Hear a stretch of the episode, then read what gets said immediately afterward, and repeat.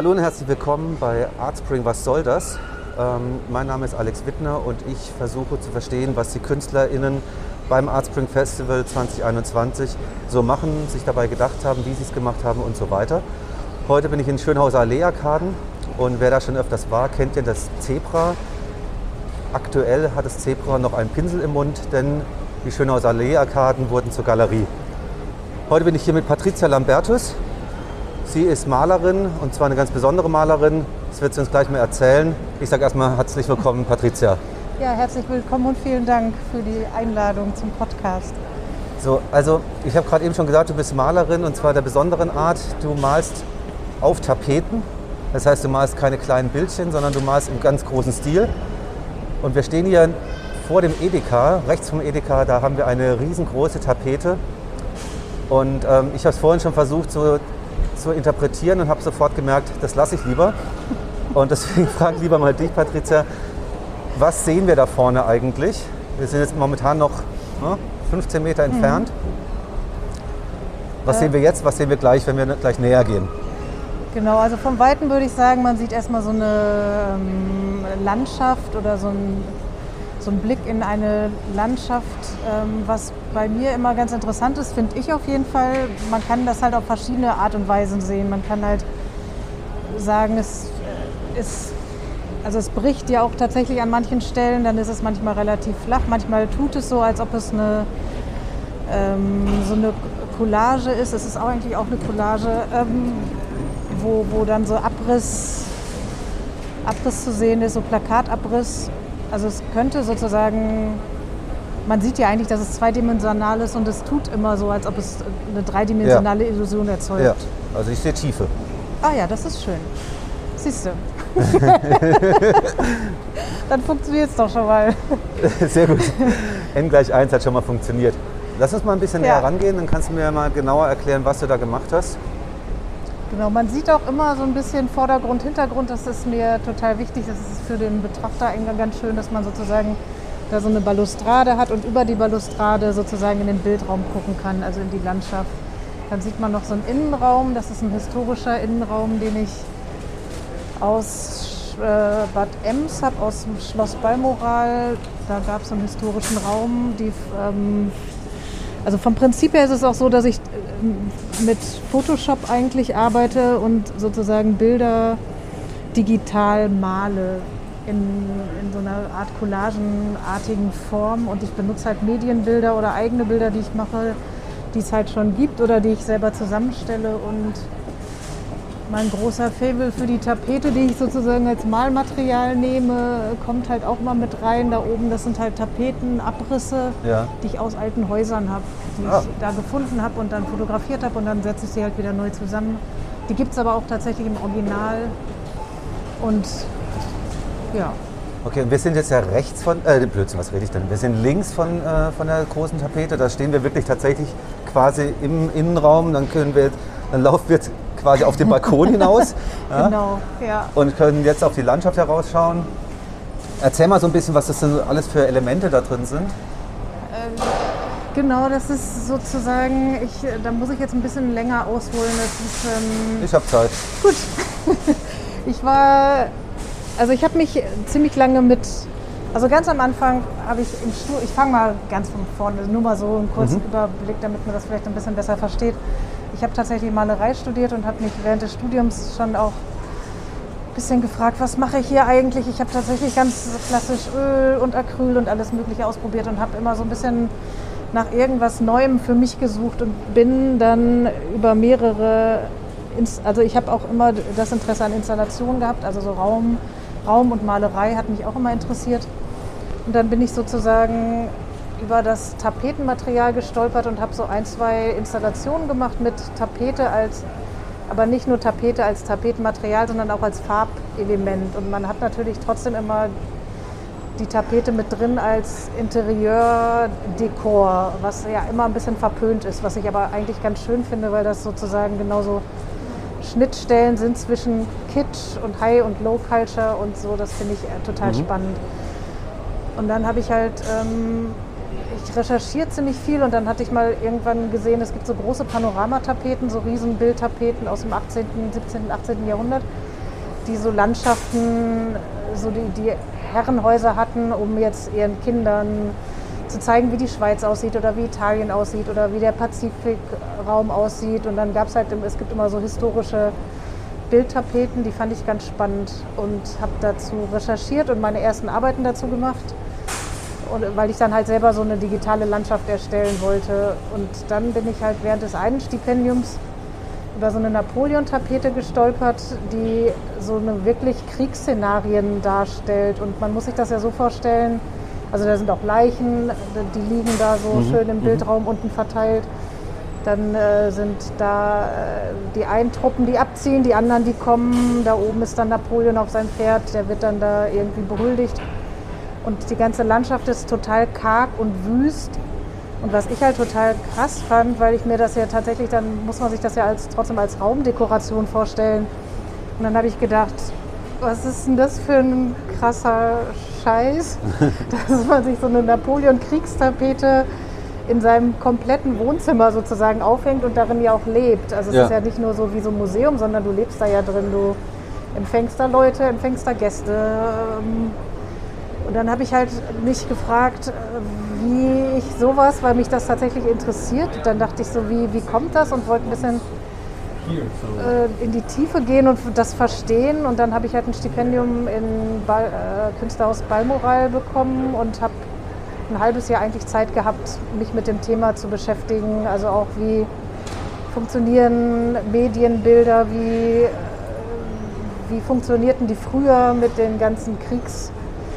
Äh, was weiß ich, Napoleon hat ja ganz viel, äh, war ja auch so ein Medientyp, der sich ganz oft malen hat lassen. Mhm und dann gab es davon ganz viele Bilder, Ölbilder, die man sich irgendwo hinhängen konnte und so. Und wie sieht das halt heute aus? Wie wird das heute benutzt?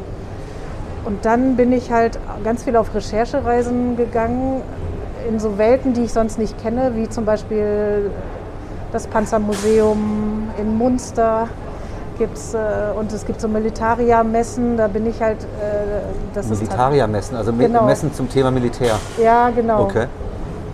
Und das ist äh, eine ganz andere Welt für mich. Also ich habe dann gemerkt, für andere nicht. Das sind dann auch so richtig Familien mit Kindern, die dann sich auf den Panzer fotografieren lassen und die sich so. Also es war für mich tatsächlich so ein äh, Clash von so Kulturen und ich wollte es.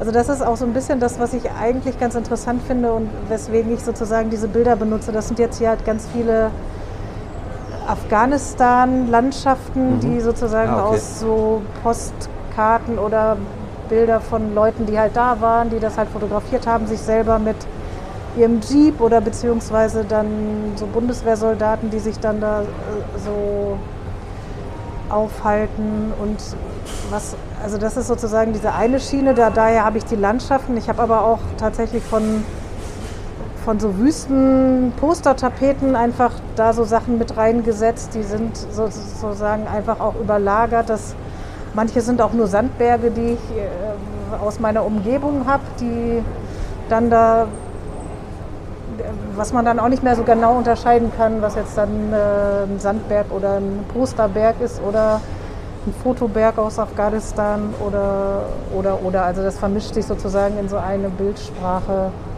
Und ich finde es auch ganz schön, wenn dann eigentlich so die Assoziationen so offen bleiben, dass dann die Leute tatsächlich einfach so ein bisschen in den Bildraum sich reindenken. Und was ich halt auch immer merke, ist, dass die Leute total unterschiedliche Assoziationen haben. Und das finde ich eigentlich ganz schön. Also ich finde es ganz schön, wenn das so offen bleibt. Mhm. Ähm, ich muss ganz kurz an der Stelle sagen, was man vielleicht im Hintergrund hört. Also wir sind tatsächlich bei Edeka. Im Hintergrund hört man ganz oft die, ähm, die Einkaufswägen. Ich hoffe, man kann uns gut hören. Wir haben Masken auf, wie es natürlich hier gehört. Aber ich denke und hoffe, dass es gut funktioniert. Ähm, Patricia, wir haben vorhin schon darüber gesprochen, dass ich ja wirklich äh, nur sehr begrenztes Verständnis habe von, äh, von Kunst und ähm, deswegen interpretiere ich natürlich auch ganz womöglich falsch. Jetzt haben wir gerade den, den linken Teil so ein bisschen, ne, Afghanistan, Jeep und, und solche Geschichten gehört. Und wenn ich jetzt weiter nach rechts schaue, dann kommt mir das so ein bisschen fast vor, als ob wir jetzt eher in eine kindliche Ecke gehen, wo wir dann so, so äh, kleine rosa Soldaten sehen. Aber vielleicht kannst du da ein bisschen, bisschen Erleuchtung bei mir schaffen. Ja. Also was ich ganz schön finde, ist dann tatsächlich, äh, das, äh, ich hoffe, dass das halt auch so funktioniert, dass, dass es immer so eine Offenheit hat und man dann einfach so und auch zuerst so eine Faszination, wo man dann denkt, ah, das ist ja ganz schön, da will ich mal so näher hin und wenn man sich das halt, je näher man sich das anguckt, desto irritierender sind so manche ja. Elemente. Das, das finde ich schon funktioniert. mal. Das funktioniert. Genau, das ist total super. Also da kann ich jetzt nur noch mal zu erzählen, das war auch eine ganz interessante Sache. Ich stolper dann halt immer, während ich recherchiere, über so bestimmte Themen. Und da war es gerade so, dass ähm, in Amerika ist ja das Waffenthema ganz groß ja. und da hat tatsächlich eine, da war mal wieder was in der Presse, irgendwie äh, eine dreijährige Tochter er, äh, oder erschießt ihren Bruder der irgendwie fünf ist oder irgendwie sowas mit irgendwie so, mit so einer scharfen Pistole. Ja.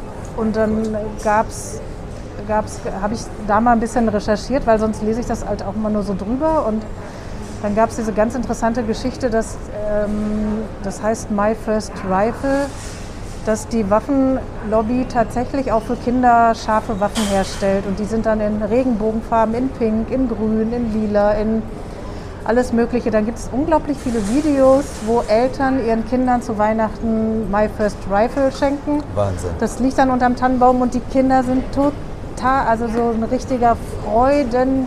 Also das ist auch was, sowas, wo ich auch, also ich bin halt total irritiert und denke immer so, was ist denn das? Aber es ist ja sozusagen auch ähm, ein ziemlich großer Teil von Menschen, die tatsächlich eine Faszination für sowas haben.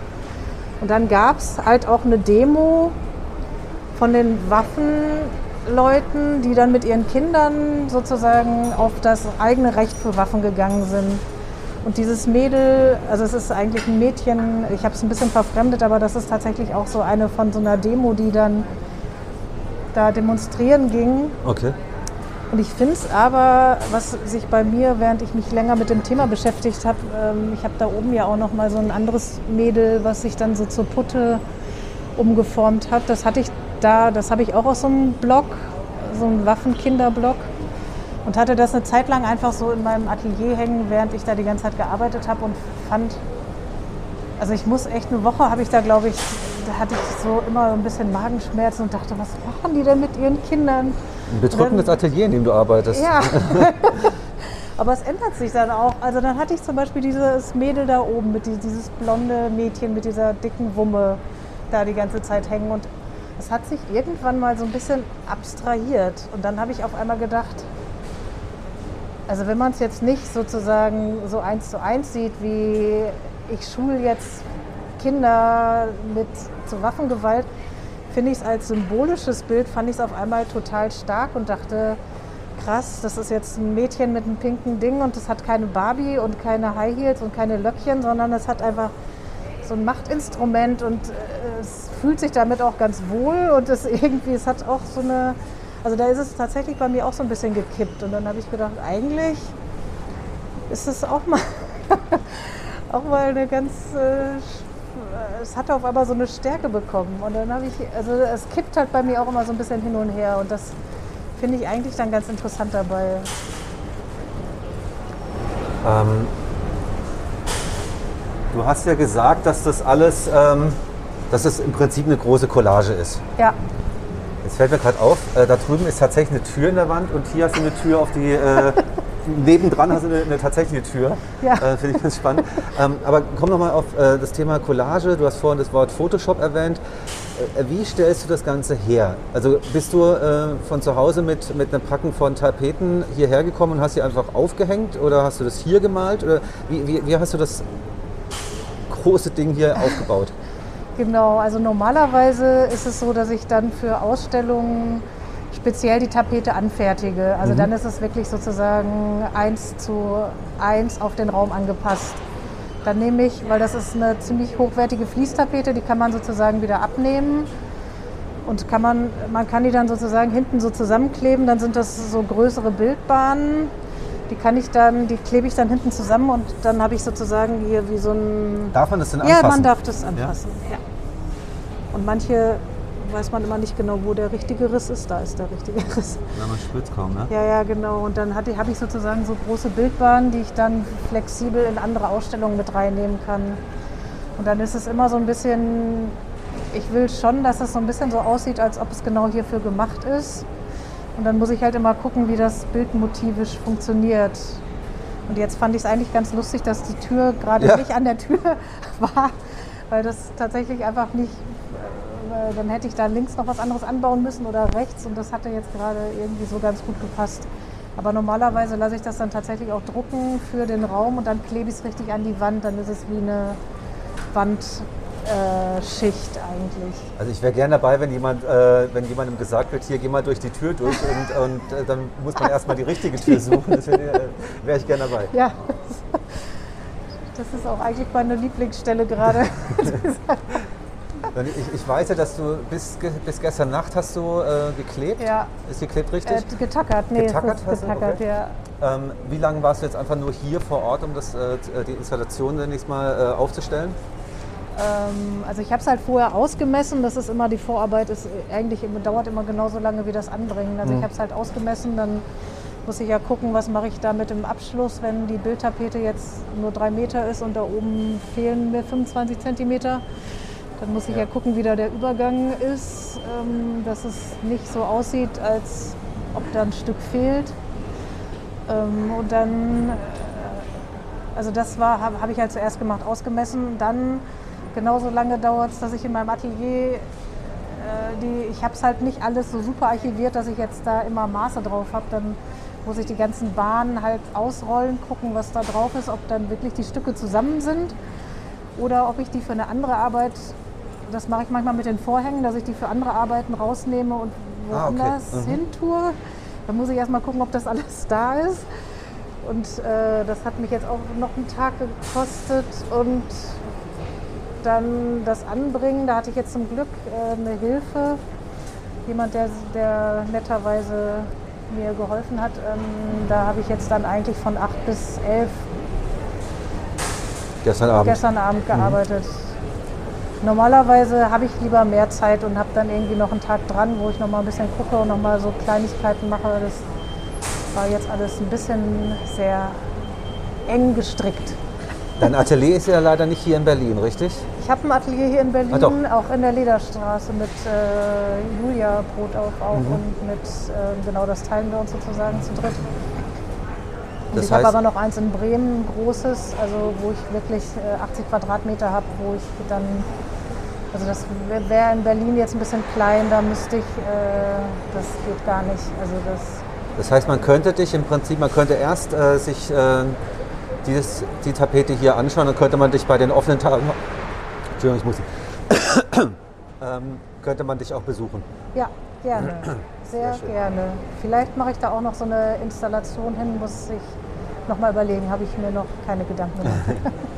Und ähm, kann man diese Tapete jetzt im Prinzip so kaufen oder macht man oder äh, sa- sagt man hier Patricia, ich hätte gerne Maßanfertigung, äh, unser Kinderzimmer braucht eine Kompletttapete oder, oder wie auch Ja. immer, kann man sich das kaufen? Ja, definitiv. Also man kann sagen, äh, das ist ja das Schöne an dem digitalen Format. Man kann jetzt sagen, äh, ich hätte jetzt gerne eine Wand oder zwei oder eine Rundumwand. Und dann würde ich es tatsächlich auch so anpassen, dass da, was weiß ich, wenn man da Schränke stehen hat, dass man dann um den Schrank herum sozusagen dann kein Motiv hat oder weniger Motiv und dann sozusagen die so Ausblicke auf eine größere Wand macht oder wie auch immer. Das kann man dann tatsächlich vor Ort, also das würde ich gerne immer vor Ort anpassen. Das macht mir auch total Spaß und falls jemand Interesse hat, ich bin dabei. Ja, sehr gut.